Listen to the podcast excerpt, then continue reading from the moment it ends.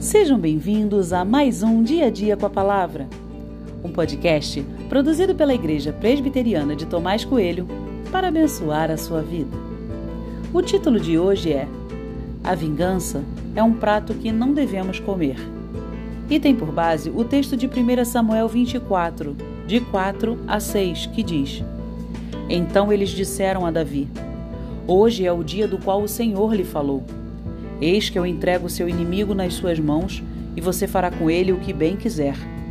Então Davi se levantou e, sem ser notado, cortou a ponta do manto de Saul. Mas depois Davi ficou com dor no coração por ter cortado a ponta do manto de Saul e disse a seus homens: O Senhor Deus me livre de fazer tal coisa ao meu senhor, isto é, que eu estenda a mão contra ele, pois é ungido do Senhor.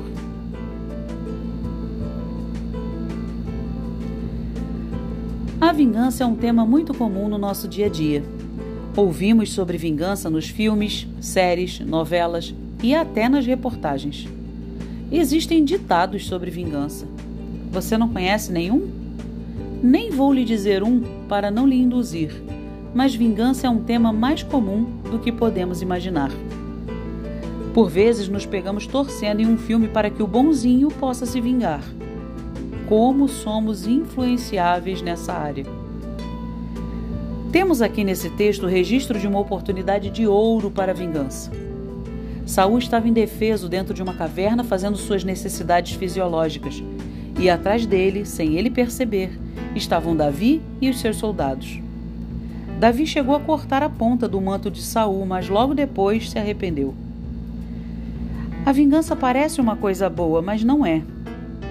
A vingança pertence a Deus, é assim que a Bíblia ensina. Por mais justo que possa parecer, ninguém pode ou deve se vingar. Ainda bem que Davi não fez o que todo mundo queria. Até cortar o manto do rei lhe trouxe arrependimento. Se o desejo de vingança está batendo à sua porta, resolva isso em seu coração. Entregue nas mãos de Deus e deixe que Ele exerça a justiça não há justiça no exercício da vingança.